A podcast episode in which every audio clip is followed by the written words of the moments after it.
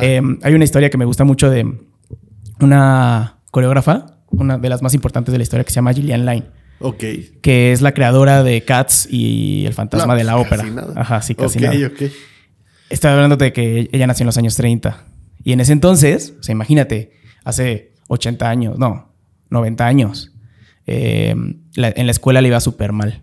O sea, no ponía, no le costaba mucho poner atención, Cuando sacaba malas calificaciones cuando era niña. Ajá. Entonces sus papás la llevaron al psicólogo para ver qué pex, o sea, ver si estaba enferma o si necesitaba un cierto de terapia o algo así para que pudiera poner más atención a clase, imagínate. El, el psicólogo, o sea, después de analizarle y hacerle algunas pruebas, sale del, del consultorio, no sin antes dejarle una radio con música. Sale y le dice a sus papás, observen lo que hace su hija. Cuando ven a su niña está bailando por todo el, por todo el cuarto al ritmo de la música y les dice, señores, su, su hija no está enferma. Su hija es bailarina. ¿Y Llévenla a una fue? escuela de danza. ¿En qué año más o menos? Pues más o menos como hablando de los- 1930 y tantos. 30s. Ajá. Ok.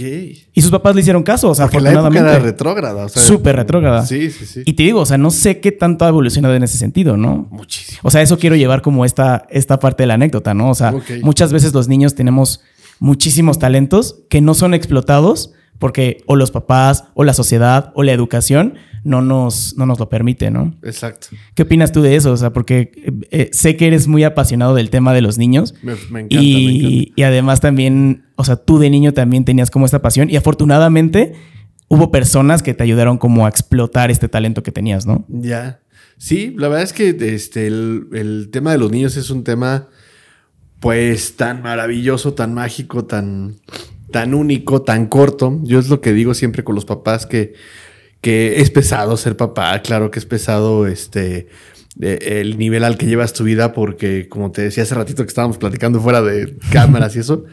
Sí, ser papá te lleva a otro nivel, que tienes que tener mucho más paciencia, más control de tus emociones. Solo tus hijos, eso, y eso lo puede entender solamente un papá o una mamá. Solo tus hijos conocen tu mejor cara y tu peor cara. O sea, son los únicos que conocen tu peor demonio porque sí ponen a prueba todas tus emociones. Y lo que les digo yo a los papás es que hay muchos papás que tristemente eh, les da hueva a la niñez, les da flojera a la niñez, se la quieren brincar y, eh, y hay muchas formas inconscientes, porque hay muchos, muchos papás lo hacen de manera inconsciente, seguro, y- seguramente yo también hago cosas inconscientes, Claro. pero quiero ser como muy consciente de la paternidad siempre que, que estoy llevando, ¿no? Y hay muchos papás que inconsciente o conscientemente se la quieren brincar la, la niñez de los hijos, dejándoles responsabilidades que todavía no les corresponden, eh, poniéndoles películas o videojuegos que no para nada son correspondientes a su edad. No puede, que aquí no tiene nada que ver el conservadurismo y la madre. O sea, no, no, no. Es un niño, güey. O sea, un Claro. niño, ¿qué herramientas tiene? ¿Cómo conoce el bien, el mal? Hay- hay, por ejemplo, los niños eh, abajo de los cuatro años, tres, tres, dos años, no conocen la maldad, no saben lo que es la maldad, no la pueden, eh, ellos todavía no tienen las herramientas para conectarla, ¿no? Y les ponen puta, Avengers y la chingada, sale el villano y la madre, ellos no saben, cabrón. O sea, ellos no tienen todavía esas herramientas. Entonces, la niñez es, es una... Es una etapa tan, tan mágica, pero sí es de cristal. Sí. La niñez es algo que, o sea, yo siempre voy a apoyar a las fundaciones que defienden los derechos de los niños porque es tan frágil, esta, esta inocencia tan maravillosa que tienen los niños, esta capacidad de asombro, ¿no? Es tan frágil que, que se puede romper nada más con un dedazo, con una cachetada, con un grito, con, con un abuso, ¿no? Obviamente, ¿no? Este, los niños te creen en todo. O sea, tú para poder decirles algo, el ratón, lo que sea, nada más les dices, el ratón te va a traer dinero, ¿no? No hay que sacar un instructivo, no hay que sacar tu- toda una idea de logística y el niño no te va a debatir, o sea, existe. Ah, ya me voy a dormir, qué padre. Y guarda su diente y al siguiente día se imagina un ratón que fue y que lo escuchó y la inocencia y la esto y lo otro, o sea, así de fácil es convencer a un niño. O sea, eh, estamos, eh, o sea, imagínate de qué importancia es la fragilidad de la que estamos hablando. O sea, lo que comen, lo que ven, lo que escuchan, lo que hacen, es responsabilidad de la- del adulto 100%. O sea, no hay forma, o sea, lo que traga el niño, si de repente ves que hay niños en obesidad, que México es de- Sí. muchas veces ha sido el número uno a nivel mundial en obesidad infantil. O sea, por Dios, o sea, la culpa es de los papás. O sea, una Fanta, una Coca, güey. O sea, mis hijos, Sí. de verdad, no hay refrescos en mi casa. O sea, no hay jugos en mi casa, no hay Jumex, no hay nada. Eh, y en las fiestas, claro, pues no va a ser el niño raro que no sabe. En las fiestas de los demás, o sea, claro, puedes agarrar tu, Ajá. tu Jumex y te lo puedes tomar, pero siempre le decimos uno. O sea, todo ese tema de los niños es tan frágil y tan, tan, mm, tan mágico que es, o sea, tenemos que entender los papás y, y voy con esto a tu pregunta, que es tan corta, o sea, adulto eres toda la vida, toda tu vida eres adulto, ya. La niñez dura una madre, o sea, de verdad es, en serio no le quieres echar ganas, en serio te da Sí. flojera, en serio no quieres contarle un cuento en la noche, no quieres salir a jugar fútbol con él, no quieres jugar al castillo de las princesas con ella, o sea, Claro. ¿En serio te da flojera? De verdad, cuando crecen ellos y cuando creces tú, vas a, o sea, no sabes de verdad cuántos papás me han, ya que tienen hijos grandes y todo, me dicen, es que yo por trabajo, por estrés o por hueva, o sea, no, este, no disfruté a mis hijos. O sea, eso es tan común. Yo al menos tengo la gran dicha de decir, no manches, o sea, puedo sí estresarme y enojarme y esto y lo otro, pero al menos sí puedo decir que he disfrutado al 100 cada momento de mis hijos, o sea, cada etapa te los puedo describir perfectamente, cuáles son sus gustos, o sea, los conozco de pies a cabeza, ¿no? O sea, uno tiene ahorita, para, para este entonces, tiene uno, ya va a eh, cumplir 10 años en enero Ok. y el otro tiene 7, pero desde arrullarlos, o sea, me decía la gente, no lo arrulles porque te, o sea, aparte ya sabes, ¿no? La gente es... La gente es experta Cada en todo, quien, ¿no? si una gente cree en el colecho o el cohecho, creo que colecho se llamaba, cuando Ajá. duermen contigo en la cama. Yo no lo hice, pero bueno, lo respetas. O sea, cada quien lleva su manera de la paternidad. Sí. No hay como el respeto, no hay como este.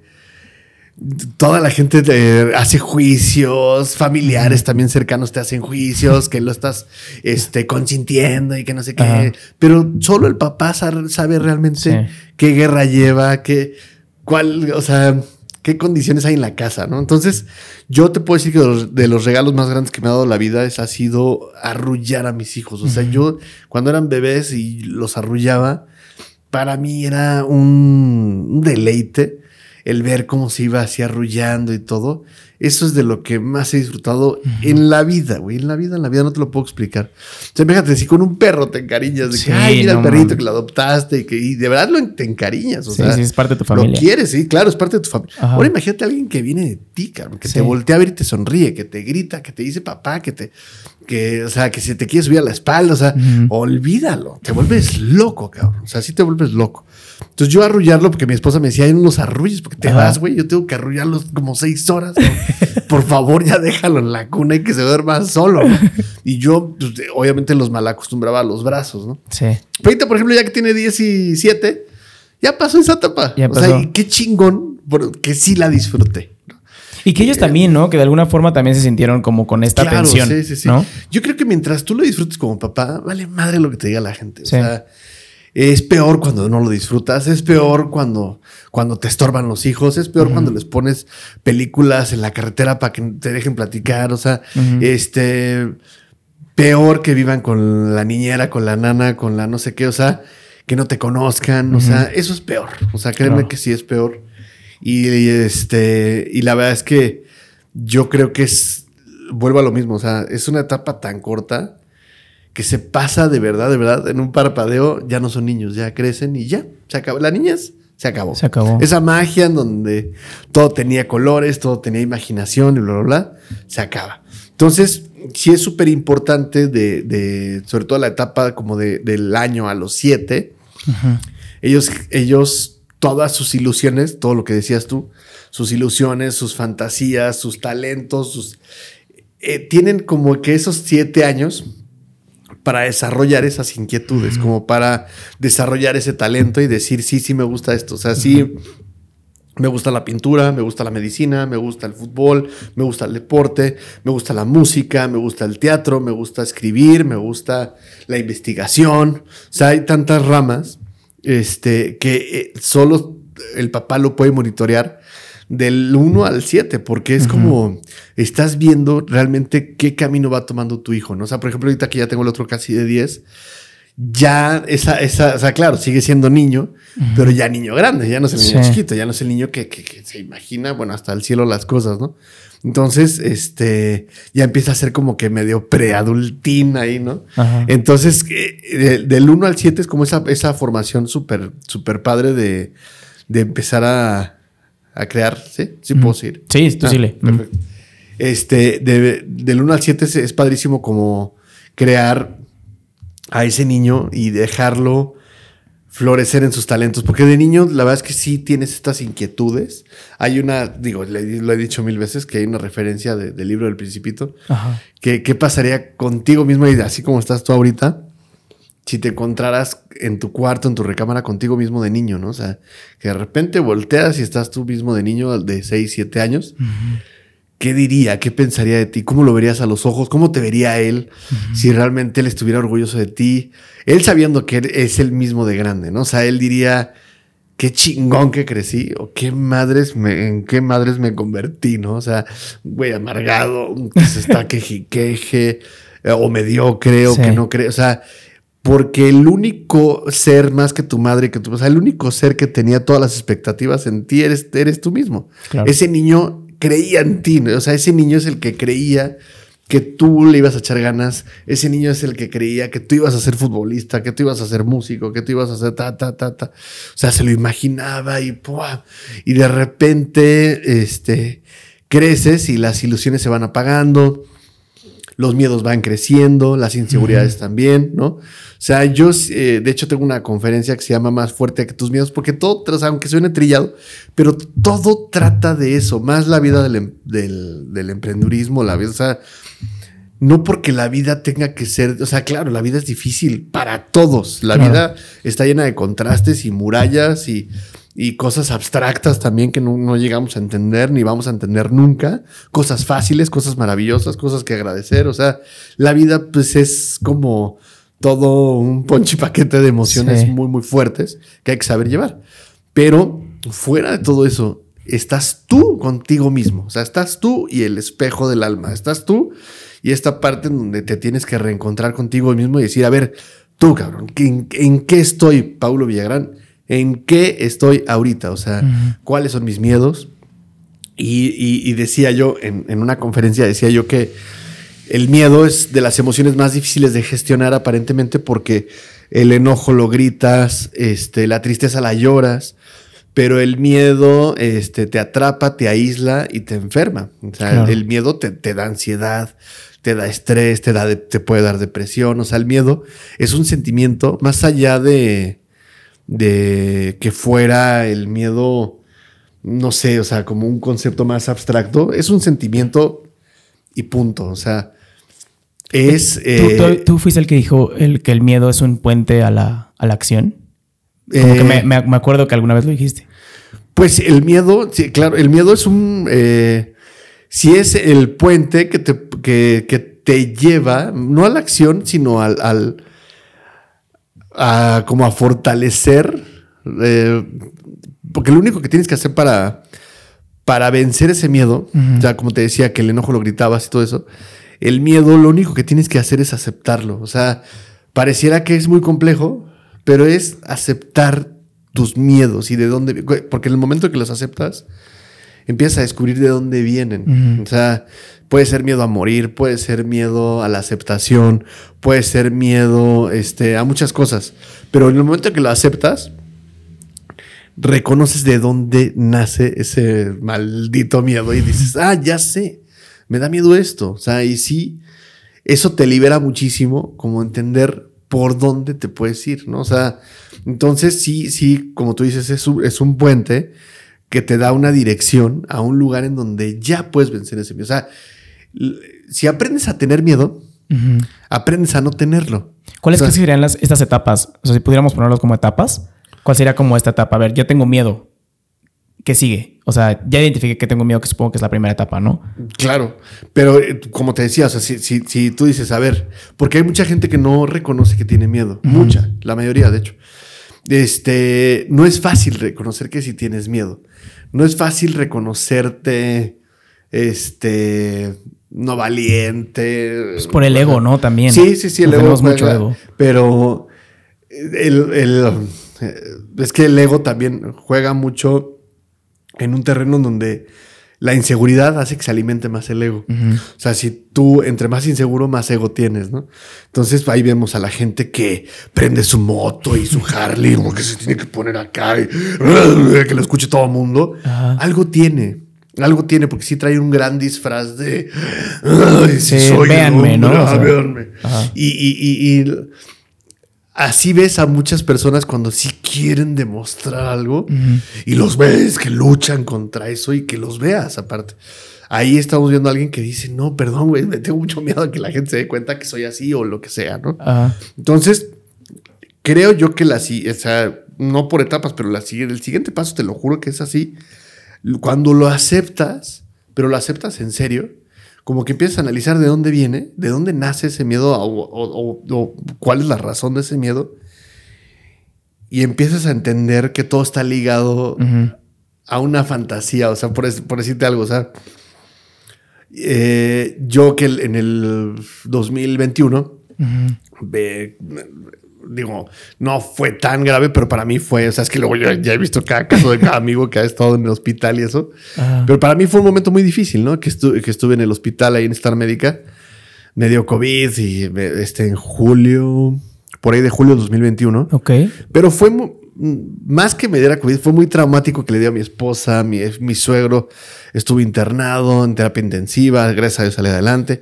Yo estu- estuve este, en el hospital en cuarto, no en, no en terapia intensiva ni mucho menos, Ujú. pero estuve en cuarto porque pues, ya tenía una neumonía ya bastante este, no- Avanzada. avanzada. Y este, y justo este año, este año 2022, o sea, pasó todo bien, salí muy bien, mi suegro también ya no pasó.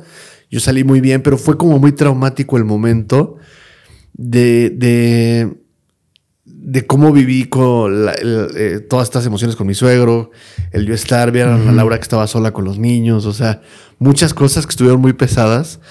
Y ahora, este año, este, por ahí de junio. Me, que me dio COVID, pero muy leve, o sea, una, una risa de COVID, ¿no? La verdad que me dio muy leve, ni siquiera me dio fiebre, más que una diarrea. Sí, de que dices de que he tenido Ajá, gripas X. peores, ¿no? Pero, pero se me- yo nunca había, yo nunca había experimentado la ansiedad. Ok. Y esto creo que sí, ahora sí como con Jordi Rosado, esto nunca lo he dicho. No, pero nunca había experimentado la ansiedad. Te- tengo una hermana, la más grande, que sí ha experimentado cuadros de ansiedad fuertes y que pues cuando no, no la vives la ansiedad como que pues no la llegas a entender, como que la ves desde afuera y dices, pues no te preocupes, ¿no? O sea, no, no, cabrón. ¿Qué sentías? Cuando te agarra la Pablo. ansiedad, lo describo así, cuando te agarra la ansiedad, o sea, esa- vez me dio, eh, en- ahora en este año, como te decía, me dio COVID muy leve. Me tuve yo, ya me recuperé, pero lo malo, como siempre, de las gripas y los COVIDes y lo que sea, Ajá. es que se enferma uno y luego el otro y luego el otro y luego el otro, o sea, en casa. Ajá. Entonces es una temporada larga que uno tiene mocos y luego el otro y luego el otro y luego el otro. Y entonces ya uno no va a la escuela, mi esposa no puede trabajar, pero no sé qué, bla, bla, bla, etcétera. etcétera. Ajá. Como que más ahora es el tema de, de cómo se colapsa tu tiempo cuando tienes una gripa Sí, o lo como un que efecto sea. dominó, ¿no? Sí, cabrón, ¿no? Entonces ese- ese es el estrés como familiar de cuando uno empieza con calentura, ya dices, valió, va, ahora va este, mi esposa, luego va mi otro Sí. hijo. O sea, porque tú dijeras todos al mismo tiempo, bueno, ya en una semana estamos todos chingones. No, va uno y luego el otro y luego el otro y luego el otro. Entonces creo que aquí fue como que yo creo que yo fui el primero. Luego mi, luego un hijo, luego el otro. Y, y yo me tenía que ir, yo ya estaba muy bien. O sea, yo ya me había recuperado, tío, que me dio leve Sí. sí me había dado como ansiedad en casa. Fíjate, cuando yo empecé a sentir y, y que me hice la prueba y salió positiva, lo que sea. uf, o sea, claro, conecté con un estrés postrau- postraumático del año pasado. Ok. Entonces era más mi nervio y todo. Y la- yo tengo una psicóloga aquí en Querétaro excelente, Ujú. Gabriela Humada, que es una excelente persona. Y el neumólogo también que conocí, este, se llama Manuel González Sinrod. Tipazo, tipazo, cabrón. Pero eh, ahora este año fue cuando yo probé como la, la ansiedad en mi casa. Todavía no me iba al mural. Yo tenía un proyecto de mural para hacer mural de Minions. Ok. Y un proyecto que había esperado muchísimo, ¿no? yo había esperado muchísimo ese, ese, ese mural de Minions, porque esa película y ese mural y ese todo Se iba a salir antes, muchísimo, iba a salir an- antes de antes del 2020. En el, bueno, perdón, se iba a estrenar en el 2020 sin saber que iba a haber una pandemia. ¿no? Claro. Entonces, bueno, fue un verdadero desmoder. O sea, yo eh, por fin se había hecho el proyecto del mural este año y para Universal Pictures y todo. y tal. Entonces yo ya me había recuperado, pero me acuerdo que sí empezaba yo a probar un poquito la ansiedad. Y cuando yo me tenía que ir, uno de mis, el, el- mi hijo, el más chiquito Andrés, eh, le dio COVID, pero muy leve, la verdad muy leve, pero suficiente como para detonarme la ansiedad y reconectar con un estrés postraumático. Este, claro, yo dejaba a mi familia, ¿no? Y tenía que ir a la Ciudad de México a hacer mural. ¿Y cómo iba a dejar a mi familia, mi último hijo Sí. todavía con COVID? O sea, como que... Y no estaba nada grave, no había nada grave, pero era, era tan chistoso que algo se apoderaba de mí, yo sin saber. Y te lo puedo describir ahorita que preguntabas. Eh, La ansiedad es como si una bruja loca se metiera a tu cabeza y te la hace pomada, ¿no? Es una bruja, es una bruja loca que se te mete a la cabeza y te la hace mierda. O sea, no, no puedes este, hacer nada. O sea, sí se apodera de ti alguien que dices, ¿qué es esto, Dios mío? ¿Por, por qué? Porque yo nunca había pasado experimentar la ansiedad. Y me acuerdo que llegué a- a- al hotel, ¿no? A, este, llegué primero al hotel antes de ir a, ahí a, este, creo que fue, no me acuerdo si en Parque Delta, ahorita te digo. Pero llegué ahí al hotel y yo como a llorar de estrés, o sea, nunca había pasado, o sea, era como ansiedad, estrés, depresión, no sé, algo me No, pasó. no lo entendías en ese No, momento. nada, güey. Entonces yo lloraba, lloraba y, y ya me iba a hacer el mural, pero lo que pasó ahí es que yo ya llevaba para entonces dos días sin dormir. Nunca me había pasado como esta ansiedad de insomnio. Ok. Es del carajo, o sea, del carajo. Entonces yo eh, me sostenía mucho de, de, de mi, de mi psicóloga, le hablaba este, a, a mi neumólogo, le digo, puta, ¿qué es esto? Sí. Me dice el neumólogo, tranquilo, esto no tiene nada que ver con COVID, es un estrés postraumático. Ok. No, porque hay gente que ahora lo relaciona. Sí, que son efectos secundarios, ajá, ¿no? no, no, el neumólogo te lo juro que es un tipazo porque me dijo, no existe eso, no hay no hay- del brain COVID, no, no. Tienes un estrés postraumático porque lo que viviste en el 2021 estuvo feo. Sí, hace sentido. Entonces estás conectando. Me dice, lo que tienes que hacer es salirte, distraerte, haz ejercicio. O sea, él me ayudó mucho y mi psicóloga también me mandaba, me dice, pero yo duré, te lo juro, cinco días, cinco días sin dormir una hora. Órale. Cinco días. Yo ya te- se vuelve tan crónica la ansiedad que de repente este, ya tienes miedo a dormir. El que lo haya, el que lo ha vivido me puede entender. Sí. Que ya te daba miedo dormir. Decías, no manches, ya. Yo para ese entonces, me, después del hotel, me quedé en casa de mi hermana, allá en la Ciudad de México. Y le decía, puta, ábrete un vino, por favor, güey. Porque a mí el vino me, ugh, me, Sí. me lo tomé como José José y Johnny Laboriel. O sea, dije, me lo voy a tomar todo de Hidalgo casi casi. Para que- dormir. para que me dé sueño, güey, para que me atarante. Y ya me, ay, yo decía, y ahora sí. Y como que aprovechaba el sueñito para irme a dormir y me ponía la cobija, y, o sea, como una carrera para Ajá. dormir. Entonces lograba dormir una hora, de cuenta, se pasaba el efecto del alcohol Y otra vez. y otra vez, güey, o sea, pum, haz de cuenta que Ajá. estás así de, güey, quiero- y de repente, pum. Y no es que esté, según yo, no es que yo esté agobiado ni nada, pero a lo mejor sí estás. o sea, es- tan raro sí. explicarlo, pero te, te despiertas y. Puta, voy a hacer la meditación que me mandó mi psicóloga. Y ahí estás. Ah, tienes que cerrar los ojos y medita y respira y no sé qué. Me ponía agua y otra vez trataba de dormir y otra vez y otra vez me acostaba y otra vez. No. Y mi psicóloga me dijo: Es que tu sistema parasimpático está en modo alerta.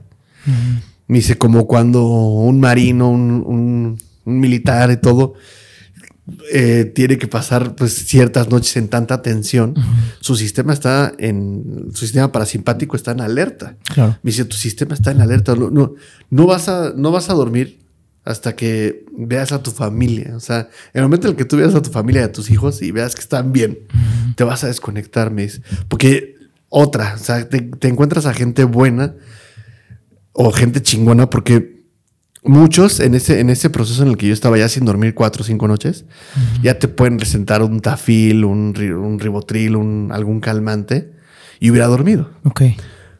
Pero mi psicóloga me decía, no, o sea, de verdad, no vas a tomar nada. ¿Y lo Es agradeces? algo emocional. Sí lo agradezco porque entiendes mucho más de dónde viene la ansiedad. Si yo me hubiera tomado la pastilla, me puedo volver hasta farmacodependiente en un segundo. Y hubiera sido ¿eh? como un parche nada más, ¿no? Sí, pero, o sea, al menos O sea, un parche con es un parche que te ayudó en el peor momento. O sea, no es un Claro. parche cualquiera. Claro. Es un parche que te ayudó en el peor momento, que te puede volver a suceder y se vuelve, se vuelve crónico.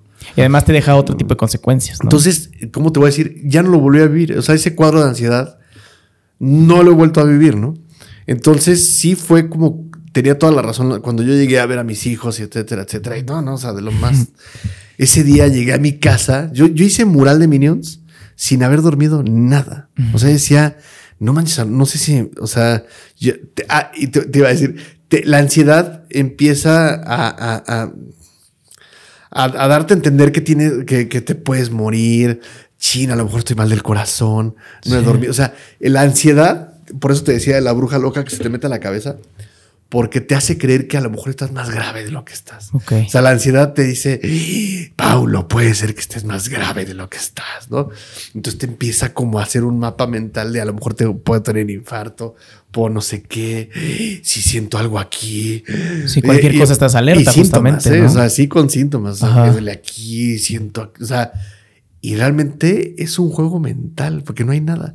No te está pasando nada. O sea, a mí lo, lo padre de la psicóloga que me dijo es, Pablo, no te está pasando nada. O sea, todo lo que, lo que sientes y eso y el otro es pura ansiedad. Oye, pero qué allá. cabrón cómo la mente puede generar este tipo de, Está cañón. de Ajá. síntomas, ¿no? O sea, que lo sientes hasta físicamente. Hasta físicamente. Eso me liberó muchísimo el, el hecho que ella me haya dicho tu sistema parasimpático está en alerta y realmente no hay nada grave.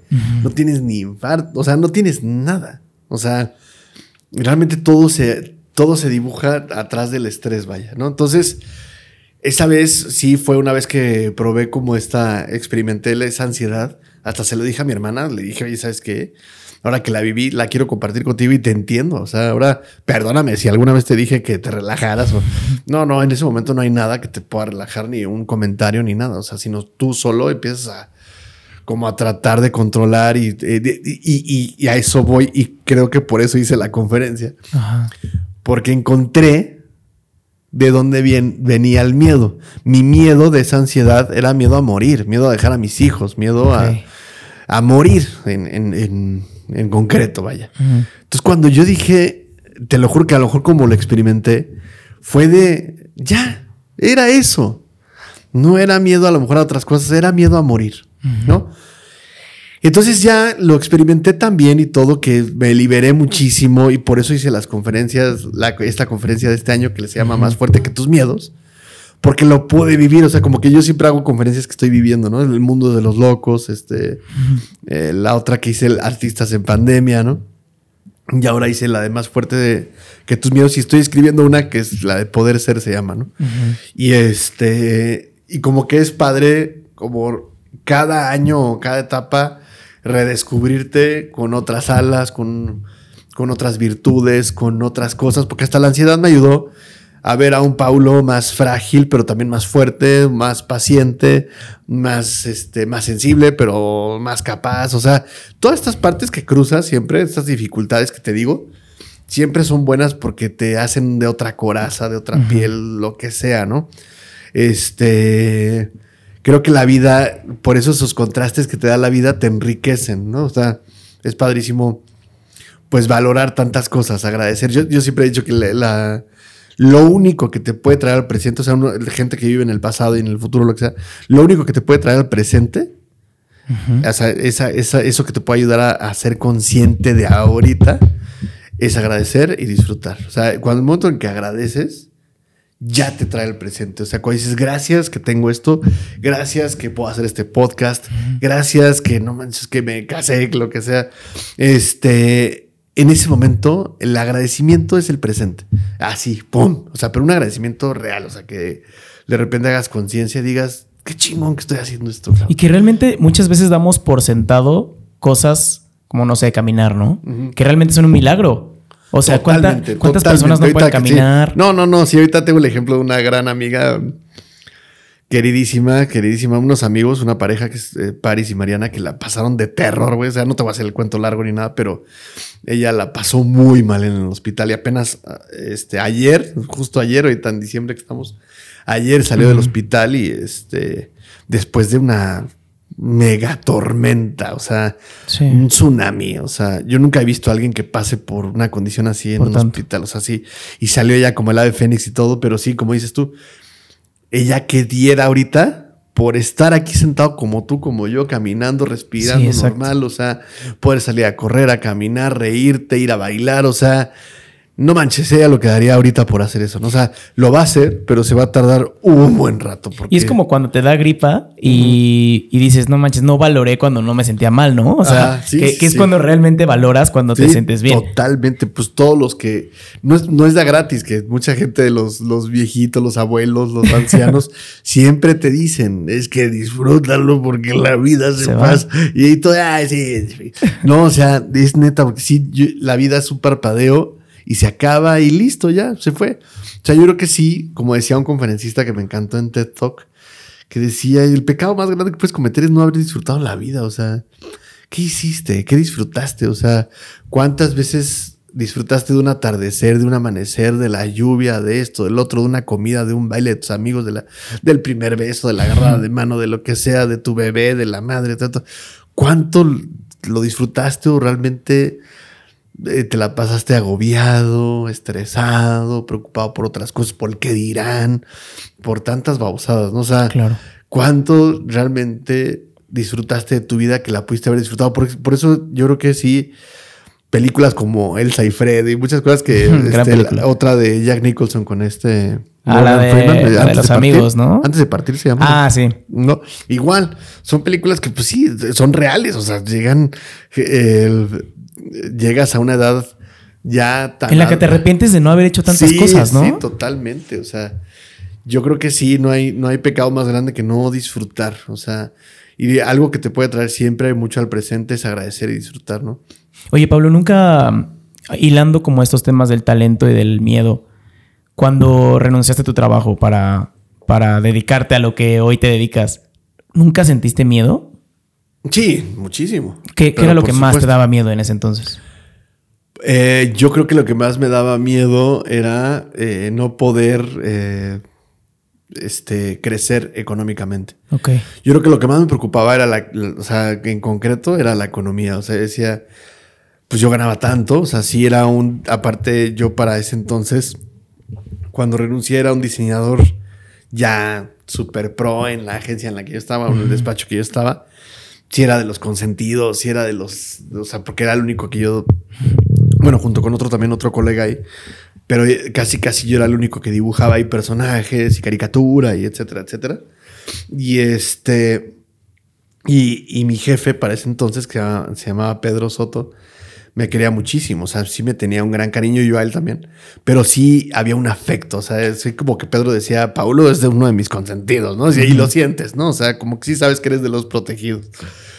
Y sabes que le causabas envidias ahí, que ay, este cabrón es de los El hijos de su consentido, madre". ajá. Sí, sí, pues yo lo he dicho varias veces, pero yo renuncié y él me hizo una despedida en un restaurante de La Condesa en la Ciudad de México y vamos a despedir a Pablo. O sea, Wow. porque, cabrón, o sea, un amigo me decía, güey, yo renuncié y no me hicieron ni madres, cabrón. Porque a ti te hicieron una comida y etcétera, etcétera. Y yo creo que cuando renuncié, que aparte eh, renuncié en el 2009, cuando fue todo esto de la influenza porcina y luego H1N1, ¿no? Este, pues renuncié en, en- por ahí de febrero del 2009 y en marzo ya estaba la pandemia, ¿no? Entonces no fue como esta, pero sí fue caótico. O sea, cerraron Claro. restaurantes, negocios. La gente tenía miedo de comer puerco porque le llamaban Sí, porcina. es ¿no? cierto. Y este, y entonces fue muy mal momento para, para emprender, muy mal momento. Y este, y seguramente ese mal momento me hizo más fuerte, ¿no? O sea, Claro. que, eh, a lo mejor lo necesitaba para no estar como en una primera zona de confort en donde a lo mejor me hubiera quedado en, lo- en- en el mundo editorial. O sea, no sé, si hubiera sido fácil, a lo, a lo mejor me hubiera quedado en un, en un peldaño en donde no llegué hasta el mural, por ejemplo, ¿no? No Oye, sé. y, y me gustaría como, no sé, no sé cuál es la palabra, tal vez desmentir, porque muchas veces pensamos que cuando queremos emprender, tenemos que hacerlo a muy temprana edad, ¿no? En tu caso, pues tú ya, No, ya estás tardísimo. casado, Ya estaba yo 31 casado. años. Yo ya tenía para entonces, o sea, me casé a los 30, yo tenía 31 años cuando renuncié.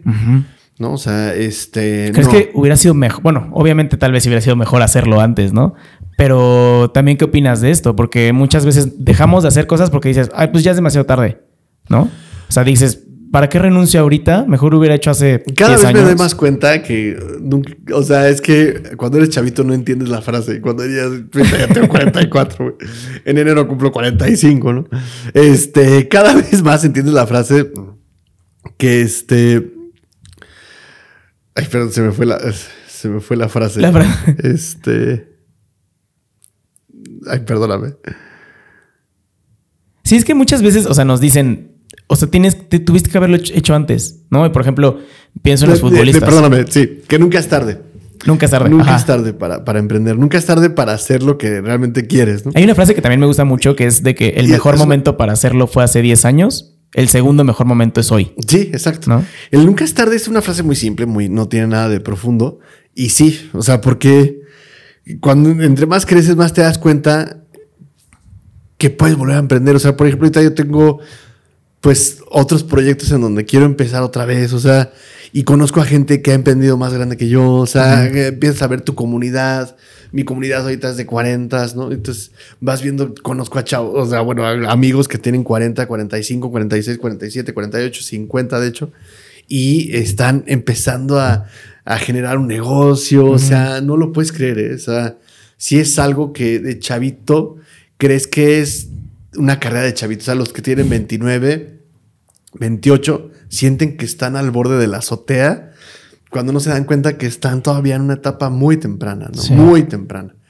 Y, este, y que están muy a tiempo, que más bien es como el rollo de, de- de hacer bien las cosas, de decidirte, de, de confiar, ¿no? Porque esta, esta, esta confianza, como lo que he dicho, que la, la- la pasión siempre va muy ligada a, este, a la autoestima porque uno dice, ay, la pasión y no sé qué, pero si no tienes pasión, pues no hay nada que te mueva. O sea, yo siento que cualquiera que emprenda, cualquiera que tenga como ese espíritu emprendedor, si no tiene pasiones, no- ni lo intentes. O sea, hacer un negocio, hacer un proyecto de vida, nada más por, híjole, a ver si nos va bien, o sea, pero realmente no hay nada que te vibra adentro. O sea, si realmente no lo haces por pasión, ¿Cómo identificas algo que te apasiona? ¿Qué te gusta? Que lo disfrutas. O sea, por eso te decía que la pasión está muy ligada a la autoestima, porque la gente que no tiene pasiones, no tiene auto- o sea, la, la pasión está muy ligada al merecimiento. La pasión está muy ligada a que sientes que no te lo mereces. La pasión va ligada de, chin, no me merezco este estilo de vida, no me merezco este cafecito en las mañanas, no me merezco eh, una caminata diaria, no me merezco, o sea, como que la, la pasión va muy ligada a, a- a tú, tú, tú como persona, ¿qué tanto haces por ti? O sea, por consentirte, por hacer las cosas por ti mismo. O sea, esta pasión es como de, a ver, me encanta de repente a mí eh, ponerme audífonos, escuchar música, salir a andar en bici.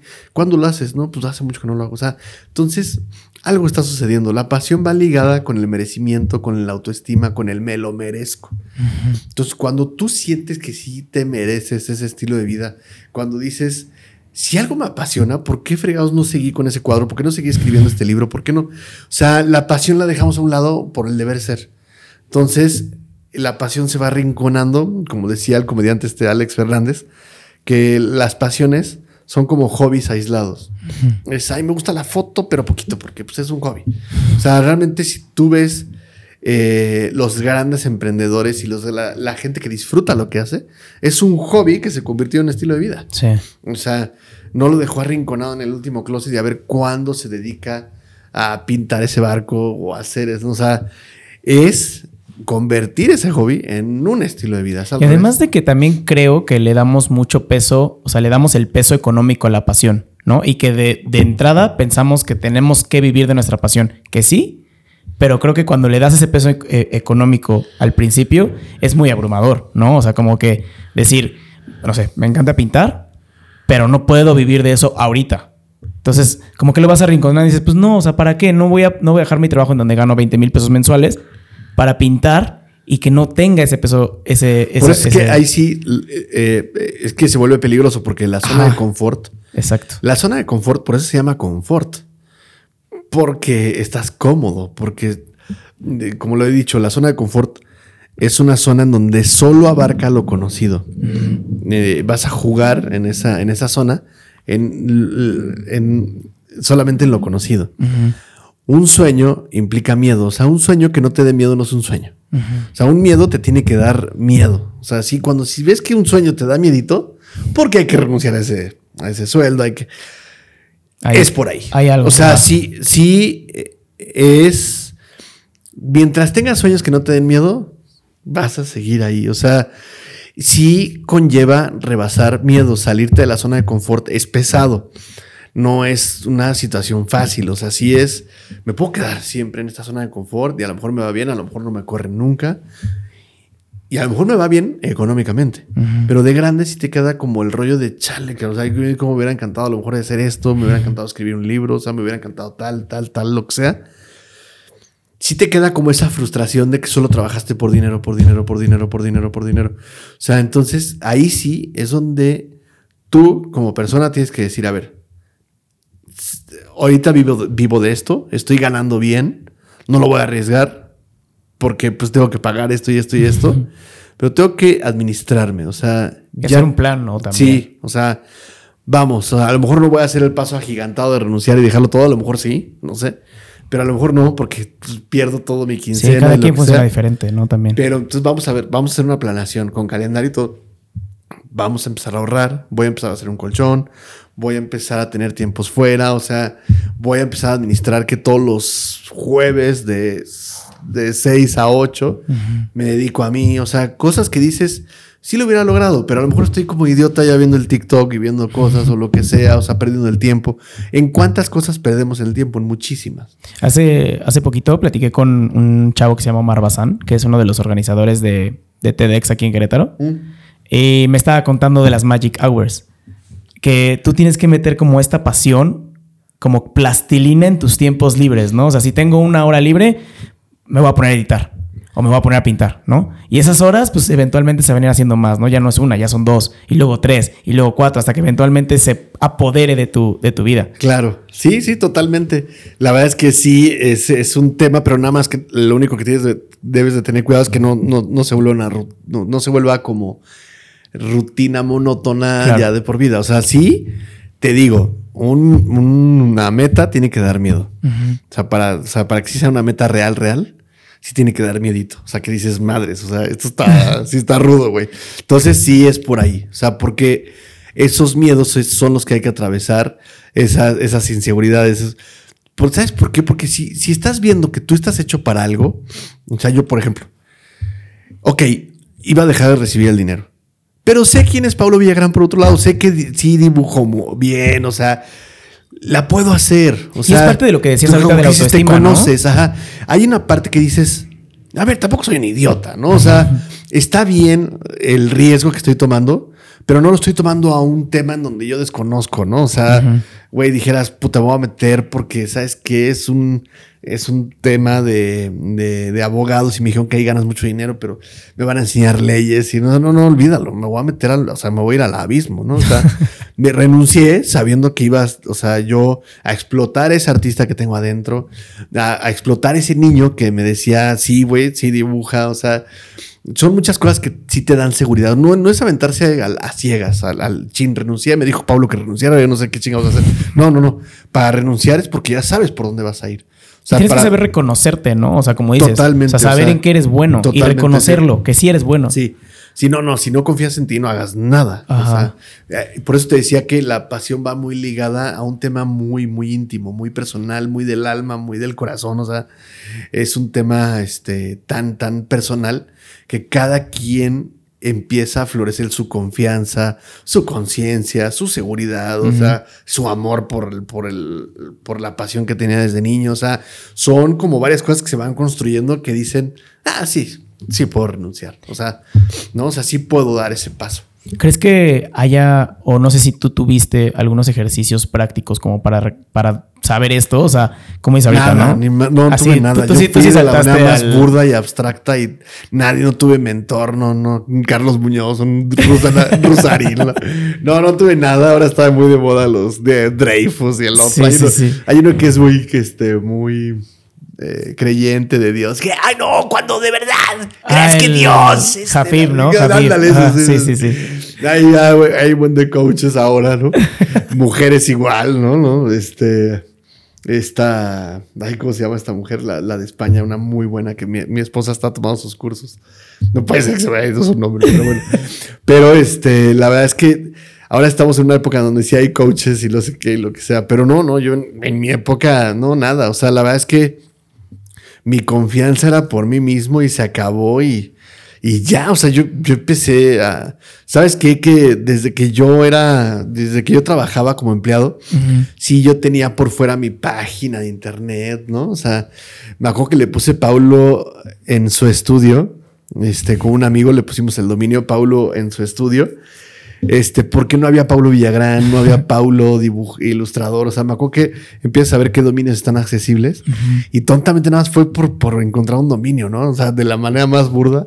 Paulo en su estudio.com tenía mi página. Wow. Y este, la hice con una tipografía de Harry Potter espantosa.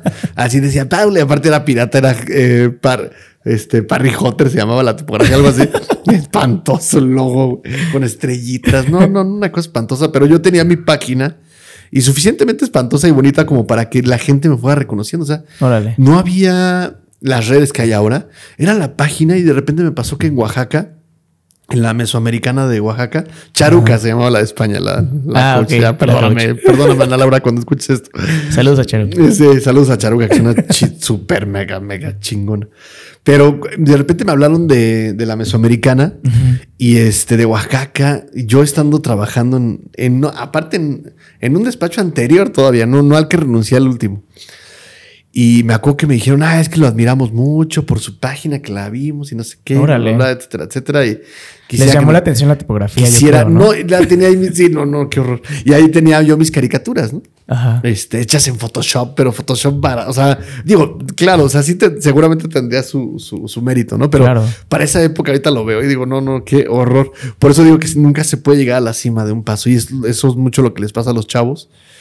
Que Ahora que quieren, ¿no? quieren de un paso atragantarse, ¿no? O sea, ahí ven un caso como el de Bad Bunny, lo que sea, y dicen, sí, sí puedo, sí puedo. Pero aún así, o sea, puedo dar casos- un paso y crecer al- hasta el cielo, o sea, eh, eh, pasa, o sea, digo, vemos un caso como Luisito Comunica, o sea, todo- no, no, no los desmerito para nada, sé que, sé que tienen su mérito, o sea, pero desde el espectador, desde la silla del espectador se ve, ¡pum! De repente alguien Sí, es famoso. Exacto. Seguramente Luisito Comunica es un chingón y ha hecho muchas, no para nada quiero ni mucho menos hablar mal de él. No, porque además Pero también, o sea, yo hablo que de la, la- silla del espectador. Se ven, o sea, las redes sociales te hacen creer Exacto. que alguien puede volar a la montaña de un, de un brinco, cabrón. ¿no? Porque te muestran solamente la parte que quieren que veas, ¿no? Entonces, no, en esa época me alcanzaba para que, pues, un- una universidad, de- pero qué padre que una universidad de, de Oaxaca me habló y me dijo, ah, es que a ver si nos puedes dar un curso. Tengo que Photoshop así súper sombreado de blur y de esos efectos así de Photoshop. Ahorita, la verdad, casi ni uso Photoshop, por ejemplo, ¿no? Y este, y fui a Oaxaca a dar mi primer curso. Yo pidiendo permiso en el trabajo, o sea, todavía no era el, el Paulo, ¿no? O sea, pero, ya tenías esta, este reconocimiento ya, también. ya, ya. O sea, yo llegué y, la- y los chavos de ahí, no, maestro, qué padre que vino. O sea, no, Wow. una cosa así loquísima, ¿no? Y ahí empezó todo. Empecé con las conferencias. Las conferencias me dieron mucho vuelo porque me invitaban de una conferencia a otra a, a- a platicar de diseño, de esto, del otro, y las hacía muy chistosas. ¿Cómo Ya- fue, cómo fue este, este ingreso a las conferencias? O sea, tú, sin haber dado una conferencia, ¿cómo fue esa primera vez que te pidieron dar una conferencia? Fue en Morelia, en la salle de Morelia. Fue mi primer conferencia que yo di. Y yo, la verdad, sí tenía tablas de stand-up. Porque yo de chavito trabajé, no, no es, o sea, pues es que ahora se le dice stand-up o lo que sea, pero estamos hablando del 2000, ahorita te digo, o sea, el- fue el 97, 98, por ahí el 98, 99, 2000, ¿no? Por ahí. Me acuerdo que yo trabajaba en unos bares de la Ciudad de México, este, como comediante. Pero contando chistes, pero con mis rollos. O sea, Sí. un chiste lo, lo caricaturizaba. A mí me gustaba mucho caricaturizar los chistes. O sea, Ok. por eso me gustaban los personajes como el diablo, este, la vaca, o sea, un animal, cabrón. O sea, me gusta mucho caricaturizar los chistes y, y- y hacerlo, ¿no? O sea, pero en esa época yo tenía pánico escénico. O sea, subirme a un escenario era.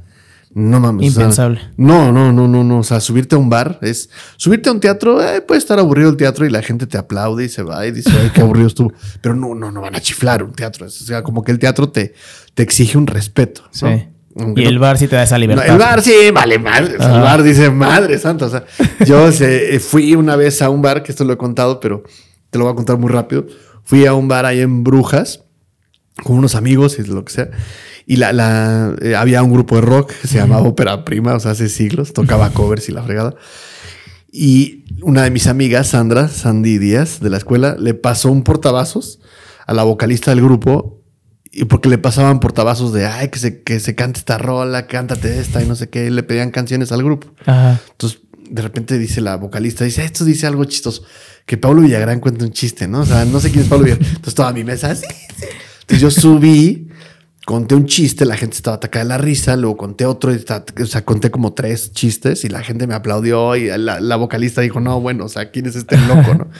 Y la gerente del lugar que se llamaba Socorro Guerrero me dijo, oye, ¿quién eres, cabrón? Te necesito aquí. Le digo, no, no puedo, me pagamos tanto, sí puedo. Ah, Y- sí, ¿no? Y, y ahí empecé, yo viendo eh, de repente cómo veían, o sea, porque ella me dijo, oye, ¿sabes qué? Vente el jueves, tú vas a empezar el viernes, pero tú vente el jueves como para que veas cómo está el show. Y ya el viernes entras en caliente ya a trabajar, hijo. Yo estaba chavitito, güey. O sea, tendría, no sé si 20, 19 años. Súper, aparte, ilustrador súper íntimo. O sea, porque sí era chistoso yo, pero no como para subirme a un escenario. O sea, no era el típico ilustrador que pues sí soy más tímido, más. Sí. Y dije, madre santa, o sea, subirte a un escenario.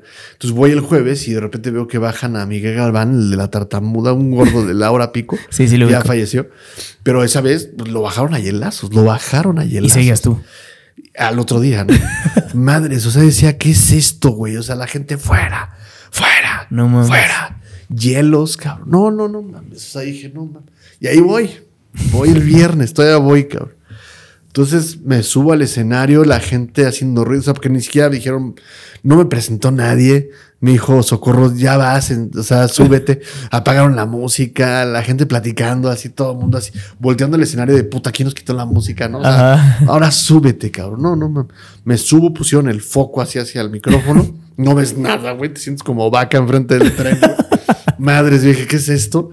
Y de repente, yo te lo juro que lo dije, o sea, siempre lo he dicho esto, pero que una de dos, o me hago el pendejo que soy el del staff, güey. Y este, y así, muy buenas, muy buenas noches. Ahorita viene el comediante con ustedes. Gracias, espero que la pasen bonito. Y me bajo y a la chingada me hago el del staff, güey. Y me voy y le digo, pon música, a ver qué haces, porque yo no. O sea, sí lo pensé. En ese momento dije, ¿qué hago, cabrón? Yo ya así, todo el mundo eh, medio viéndome, porque aparte ni te están, están platicando todos. Sí, diciendo, no este güey, están ¿quién sabe pelando, quién claro. es? Ajá. No es Al Ramones, no es alguien que conoces para esa época. ¿no? ¿Quién es este pendejo? Sea, ay, no, sí, amiga, se divorció este cual. Todos platicando en su madre. O sea, yo así. Y de repente se me ocurre decir buenos buenas noches, ¿no? O sea, ¿qué tal? Buenas noches. Y nadie me pelaba, ¿no? Dije, no, no, no, no, mames. yo así súper inocente, así porque ni- yo ni tomaba, ¿no? O sea, la verdad era muy. No tomaba nada de alcohol, ni, balones con rompo, o sea, nada. Entonces yo así con mi chupera pura coca, güey.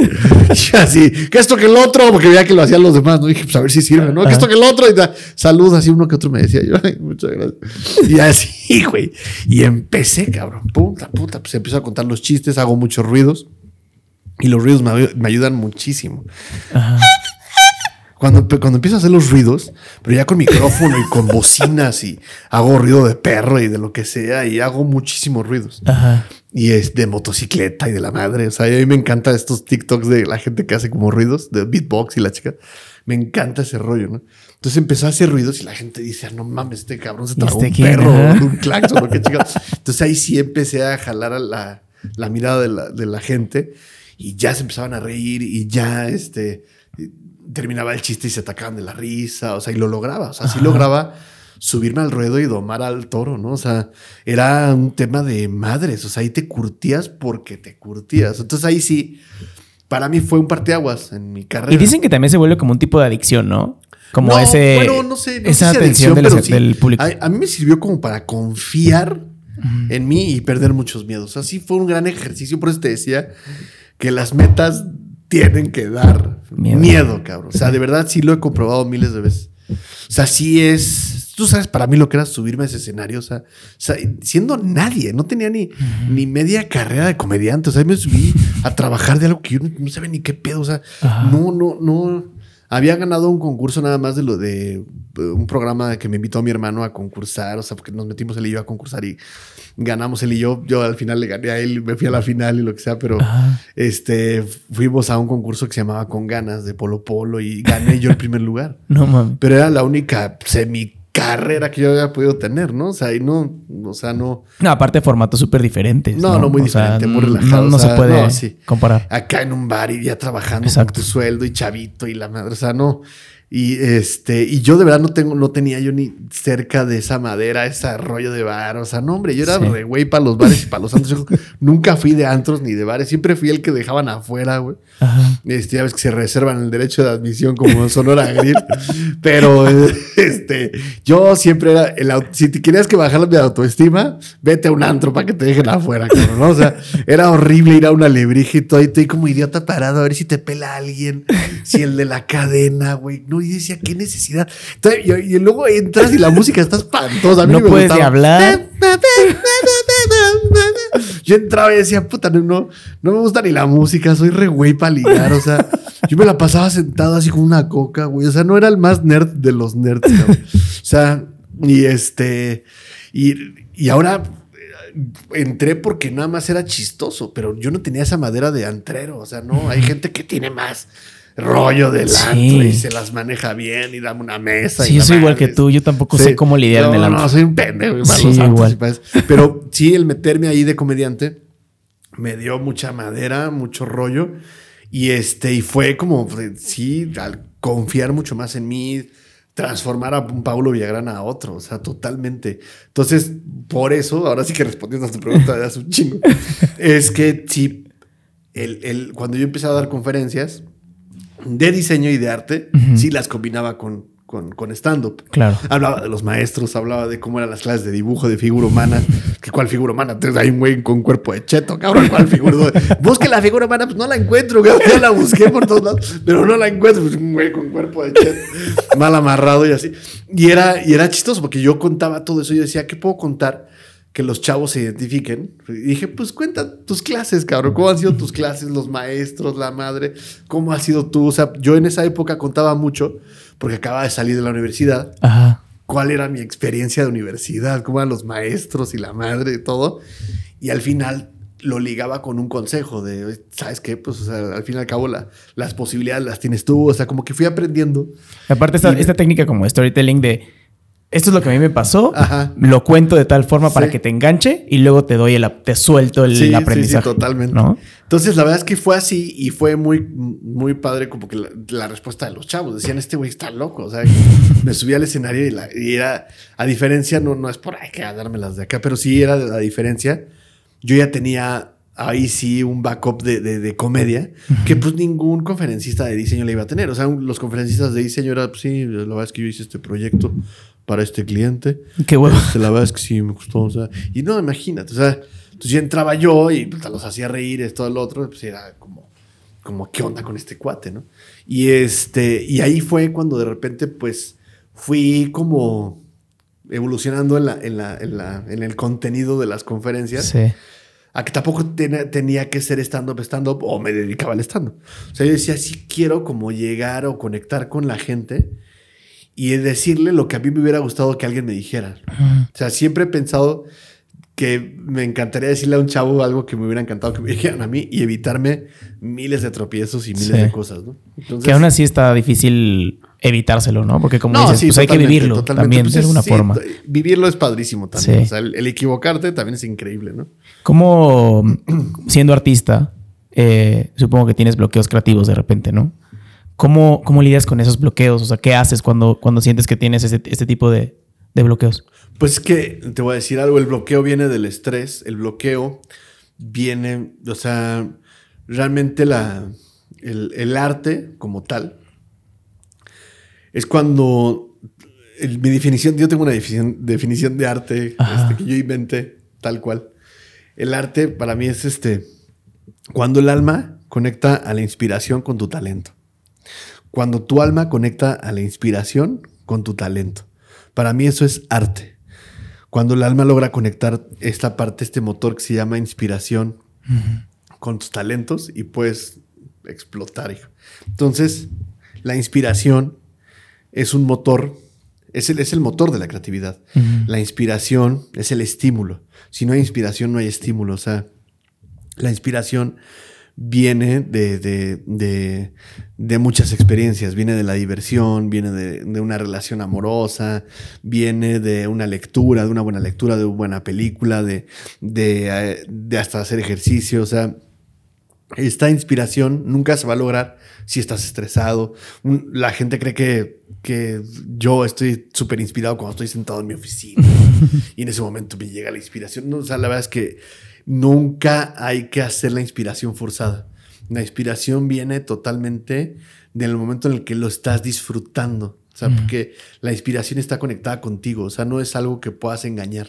Ok. Entonces, por eso cuando estás estresado, es, a ver, güey, estoy volviendo a la caja y estoy pensando que lo tengo que hacer en vez de que lo, lo quiero hacer. Lo quiero hacer y lo Entonces disfruto. es, es, es, es, puta, como que dices, otra vez, estoy estresado, estoy pensando en cuándo lo voy a acabar, o sea, estoy, estoy mal.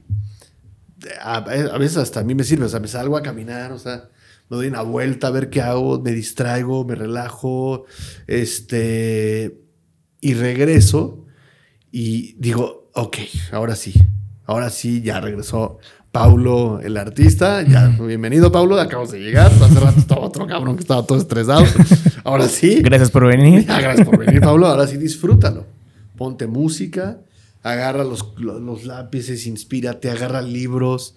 Este, acuérdate que hay un ilustrador que te encanta, entonces abre ese libro, métete a su página, a su feed, ves esto, lo otro, lo que sea. O sea, me refiero, acuérdate cómo, cómo lo disfrutabas. Ya lo olvidaste. O sea, entonces es como otra vez regresar a la, la, la conciencia, es la, es la visión del alma. O sea, la gente que está inconsciente está ciega en el alma. O sea, pueden pasar días inconsciente y no estás disfrutando nada.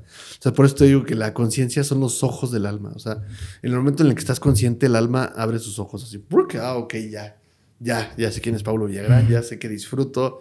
En el momento en el que estás inconsciente, estás estresado, otro- ah, olvida al artista. El artista lo acabas de dejar a un lado y así pasa. La, la conciencia es el- el- el ojo del alma.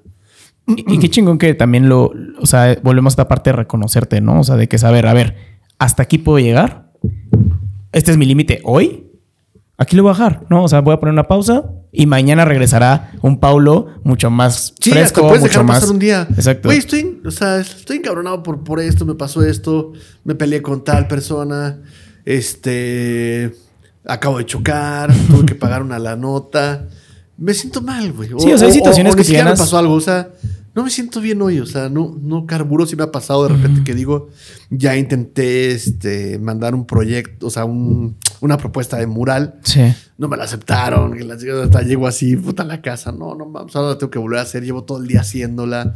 Sí me ha pasado que todo el día haciendo una propuesta o dos días haciendo una propuesta para un mural, para un cliente, mando la propuesta. No, es que no, fíjate que no, no, no, no, ya empiezas a leer que no va por ahí, dices, no mames, ya, te poncha durísimo y dices, ya, mejor dejo el día o hago otras cosas. A mí me pasa que sí digo, hoy no es el día para hacer el mural.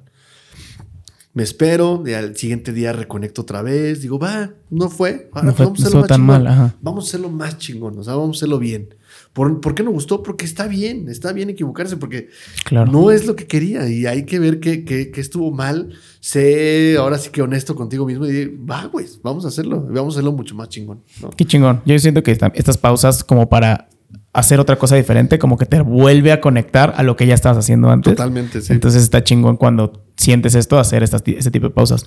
Pablo, voy a pasar a la última parte de la, de la charla, que ha estado muy chingona. Eh, muchas gracias. Este, son cuatro preguntas que le hago siempre a mis invitados. ok. La primera pregunta ¿Pero es... qué son respuestas rápidas o qué? No, como Ah, tú quieras. ok, ok. La primera pregunta es, si pudieras escribir una canción y sabes que esa canción la va a escuchar todo el mundo, ¿de qué trataría esa canción? Ok. Este, qué buena pregunta, hijo. Qué buena pregunta. Me encantaría escribir una canción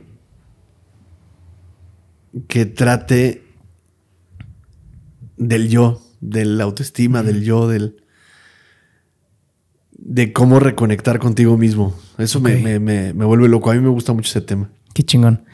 ¿Qué recursos, ya sean podcast, artículos, videos, libros, lo que se te venga a la mente, te mantienen inspirado? Uf, muchísimos. O sea, ahí sí abriste la caja de Pandora. O sea, madre. Este. Pues artistas muchos. La verdad es que eh, sigo a muchos artistas, como siempre lo he dicho. Y artistas es de diferentes estilos y categorías. O sea, conozco Sí. a. Bueno, me refiero, admiro mucho uno que se llama Nicolás Marlet, que es el creador de personajes como Kung Fu Panda y como este, Cómo entrenar a tu dragón, este, Monster Inc. O sea, se ha pasado de DreamWorks a Disney y a no sé dónde. Y, o sea, Wow. Nicolas Marlet es un genio por, o sea, está acá. A él yo le he aprendido mucho. Estas texturas que hago en los peces de los murales, círculo por círculo, la escama, la escama, lo aprendí por el libro de Cómo entrenar a tu dragón y con Nicolas Marlet, ¿no? Por ejemplo. O sea, es alguien que sí puedo tener muy, muy claro que cómo me inspiró, ¿no?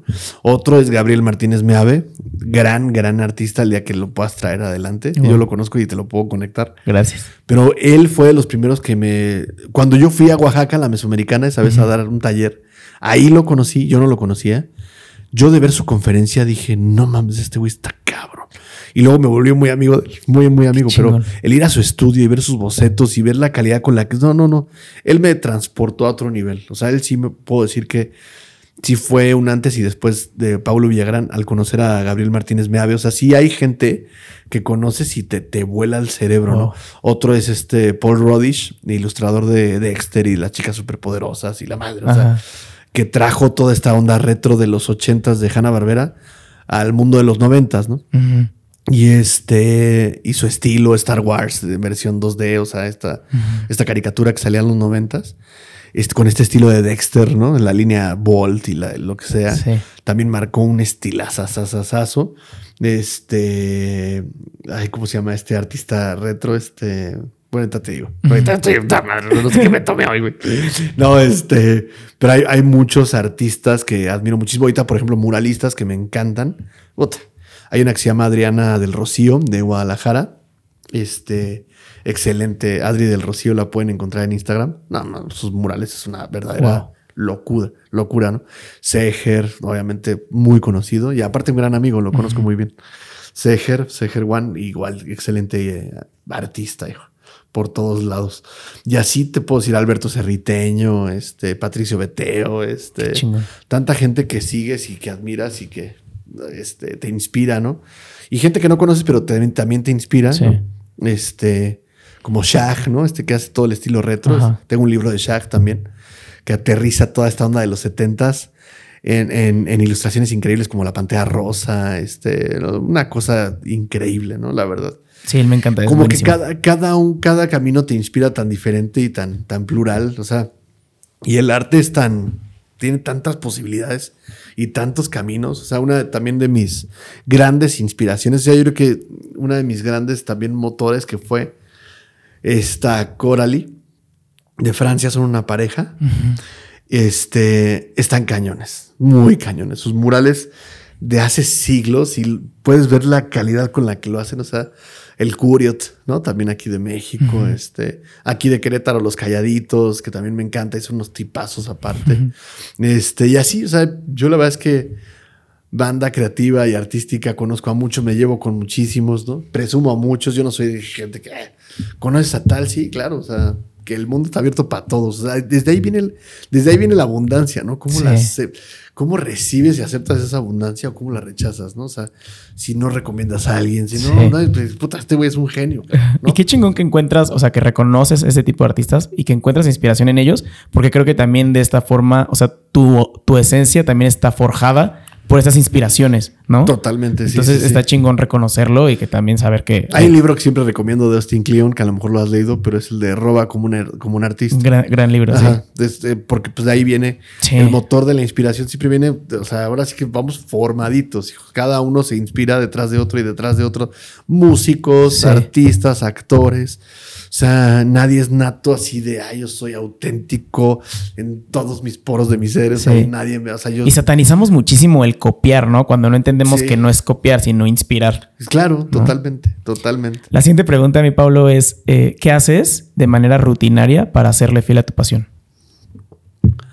Pues meditar, reflexionar, este, tomar terapia, este, la verdad es que sí, sí voy dejando ese tipo de cositas, voy abandonando realmente, pues esas cosas que el estrés, la, el día a día, el dinero, el, el esto, el otro, te van así, te van alejando, alejando, porque al, al fin y al cabo, pues la vida no toda es fantasía y no, o sea, al contrario, pues tienes que pagar, es no sé qué, el seguro de gastos médicos, la madre, debes la no sé qué, la colegiatura, que no sé, bla, bla, bla. O sea, todas esas cosas, pues son, este, pues estas cosas que tienes que resolver y sacar adelante y, y te peleaste con uno de tus hijos porque hizo berrinche o lo que sea, bla, bla, bla. O sea, todo este rollo, pues te va estresando, te va cansando, te va, o sea, agobiando, lo que sea, ¿no?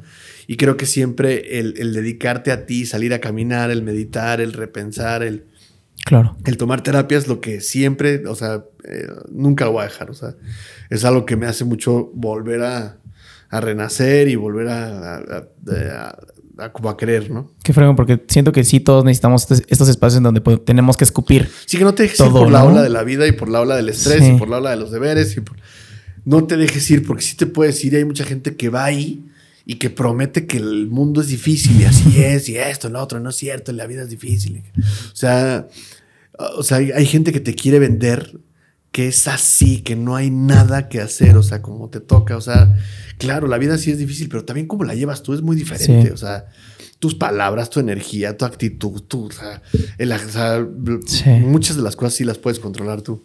Y además, pues la vida es lo que es, ¿no? No es buen animal, es lo que es. ¿no? Es un ejercicio bien loco, o sea, es un gimnasio bien loco. Sí. La última pregunta, mi Pablo, es ¿qué le enseñarías a los extraterrestres cuando vengan a visitarnos?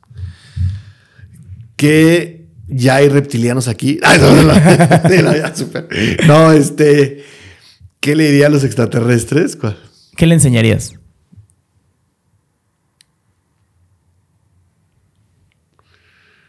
Hijo.